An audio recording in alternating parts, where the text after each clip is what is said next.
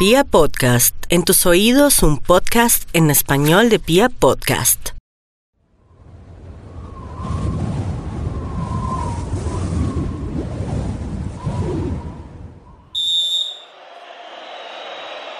Y un día la pelota volvió a rodar. Después de casi dos meses de ausencia, el balón volvió a besar el césped y no podía ser en otro país que no fuera Alemania. En los últimos años, el fútbol alemán es el que más hinchas concentra en sus estadios, pero a causa de la pandemia del coronavirus, las gradas ahora están prácticamente vacías. Sin embargo, hoy por hoy, todos los ojos del mundo se fijan en la única liga de élite que se está disputando.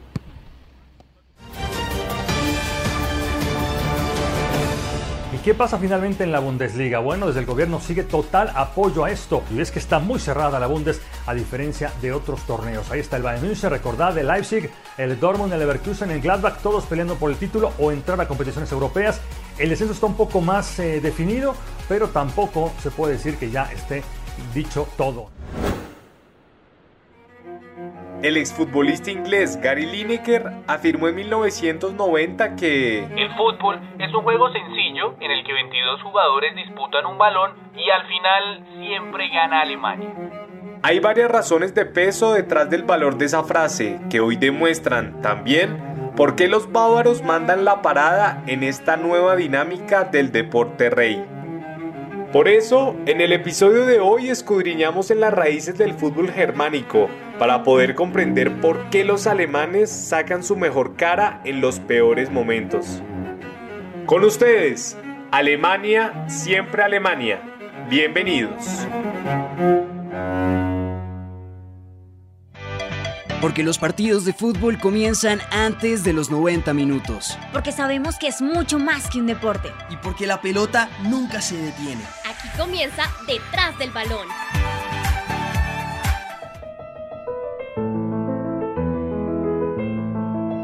En los comienzos del siglo XX, el fútbol era considerado en Alemania como una tontería inglesa. Sin embargo, en 1927 el balompié fue legalizado en las escuelas bávaras y el deporte en general comenzó a tomar mayor importancia. En los años posteriores, con el ascenso de Hitler, el fútbol se convirtió en una herramienta vital para su régimen. Para más información te invitamos a escuchar nuestro capítulo Fascismo y Fútbol. Tras la tragedia de los jugadores peruanos y del Dinamo de Kiev, la pelota se convirtió en un reflejo del orgullo nacional. Después de la devastadora Segunda Guerra Mundial, la ejecución del Plan Marshall y el comienzo de la Guerra Fría, Alemania quedó dividida en dos estados independientes. La República Federal Alemana Bajo control estadounidense, y la República Democrática Alemana. bajo el poder soviético. En ese contexto de renacimiento político, la República Federal Alemana disputaría el Mundial de Fútbol de Suiza 1954.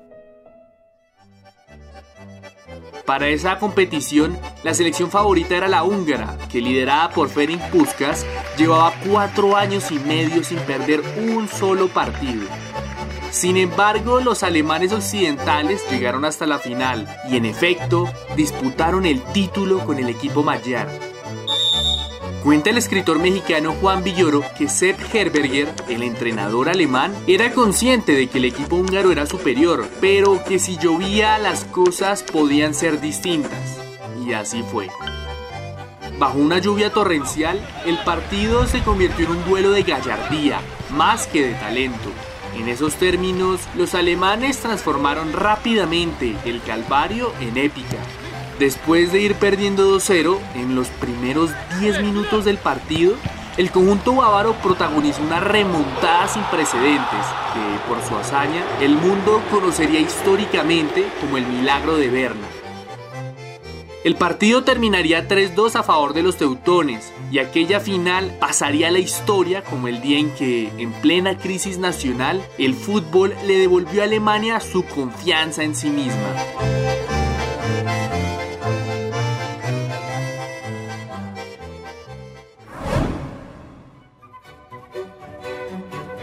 En los años posteriores fue tal el nivel de la selección alemana que el filósofo Martin Heidegger, que no tenía idea de fútbol, estaba sorprendido del talento de jugadores como Beckenbauer. En el Mundial de Inglaterra 1966, los alemanes perdieron la final contra los locales por uno de los grandes goles fantasma de la historia. En ese entonces, la pelota rebotó en la línea y no ingresó por completo. Sin embargo, los jugadores ingleses celebraron tan efusivamente que el juez de línea soviético, Tofik Bakramo, no tuvo otra opción que convalidar el gol.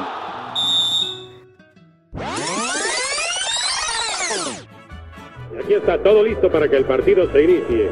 Va a poner el balón en circulación el equipo de Italia. Aquí está. Inicia el partido. En 1970, Alemania Federal protagonizó junto a Italia el que es reconocido como el partido del siglo. En las semifinales del Mundial en México, ambos equipos llegaron a la prórroga tras empatar 1 a 1 en el tiempo regular. Sin embargo, en 30 minutos los combinados patrios anotaron sorprendentemente 5 goles. remate, gol de Gigi, Gianni Rivera, Gianni Rivera, el bambino de oro, la felicidad en los rostros italianos. Ya vemos caras de gentes que dicen que pase lo que Dios quiera, pero que ya pase, que gane el que sea, pero que gane. Al final, el partido terminó 4 a 3 y a pesar de la emocionalidad, los alemanes cayeron ante la selección azurra a puertas de otro título mundial.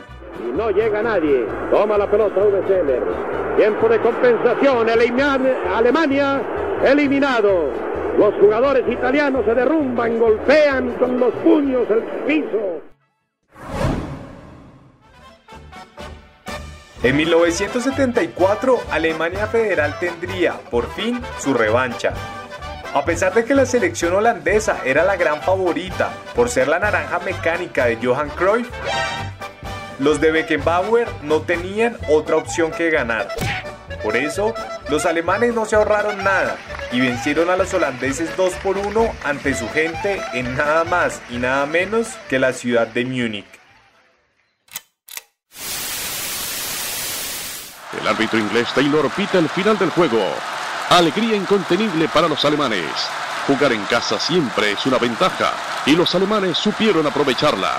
Con la Copa Jules Rimet entregada de manera definitiva a Brasil, la nueva Copa FIFA fue entregada al capitán Franz Beckenbauer. En 1990, después de la caída del muro de Berlín y el fin de la Guerra Fría, los alemanes, reunificados, fueron a disputar la Copa del Mundo en Italia. Para muchos, aquella competición pasaría en la historia como una en la que, más que jugar, se luchó. Y como ya hemos visto, ese terreno es sumamente fértil para el éxito alemán.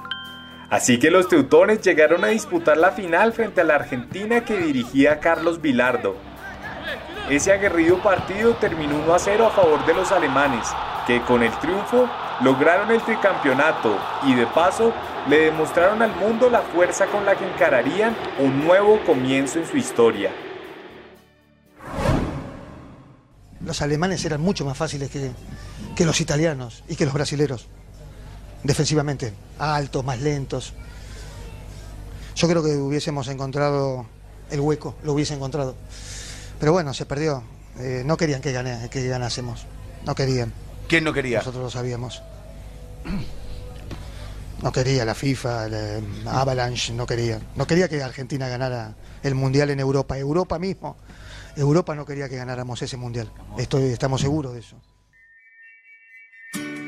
La última gran hazaña de los alemanes fue en suelo brasileño. Por primera vez en la historia, un equipo europeo logró salir campeón en América. ¿Y de qué manera lo hizo?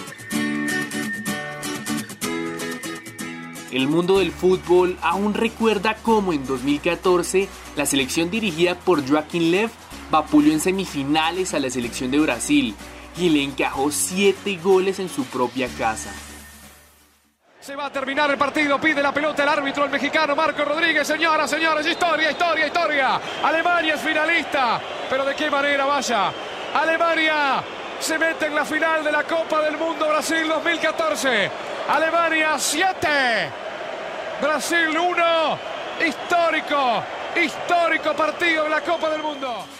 En la final, los alemanes enfrentaron a la Argentina de Messi, que a pesar de las ganas, no pudo plantarle cara a su poderío. Por eso, una vez más, los alemanes quedaron campeones y lograron hacer historia en contra de todos los pronósticos. Schurle que va, se lo lleva la rastra Zabaleta, llama Cherano, sigue Schurle, centro al área, está el gol de Götze, la paró, tiró, gol de Alemania, gol de Alemania, gol de Alemania, Mario Götze, la pelota, uy, otro choque más de Zabaleta, señores, hay falta y ya está, se termina, perdimos el Mundial, va a pedir la pelota Risoli, señores, Alemania campeón, terminó el partido, el Maracaná estalla porque Alemania es el campeón. Después del fracaso nacional en el Mundial de Rusia 2018, Alemania ha sobresalido más por la tradición de su fútbol local.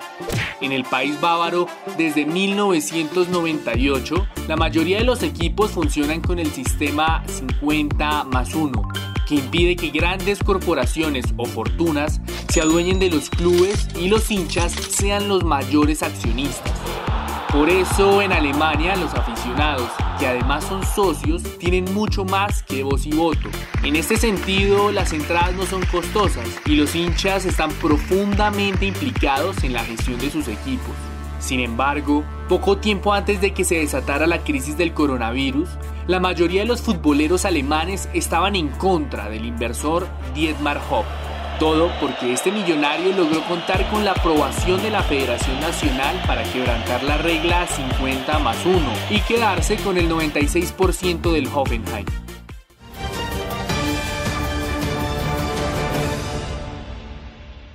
Esto explotó cuando varios clubes decidieron hacer lo mismo que Hub con el Hoffenheim, como el Leipzig, Wolfsburgo o Leverkusen, y las aficiones comenzaron a rebelarse contra el empresario cada vez que los Shisheim visitaban sus estadios. Los socios de los clubes alemanes quieren mantener la normativa, pero Hub está decidido a cambiarla y ha desatado el odio entre la mayoría de los ultras. En este momento, mientras el mundo va cobrando vida después de una larga parálisis, la emoción del fútbol ha estado a cargo de los alemanes. El rigor germánico hace que jugar sin público por causa del coronavirus sea una muestra emocionante de evolución y compromiso.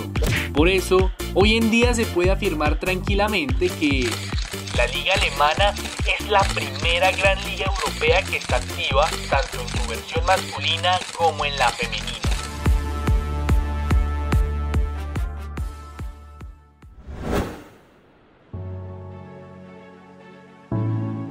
A pesar de que los hinchas no pueden asistir a los estadios, los alemanes han ido probando todo tipo de ideas.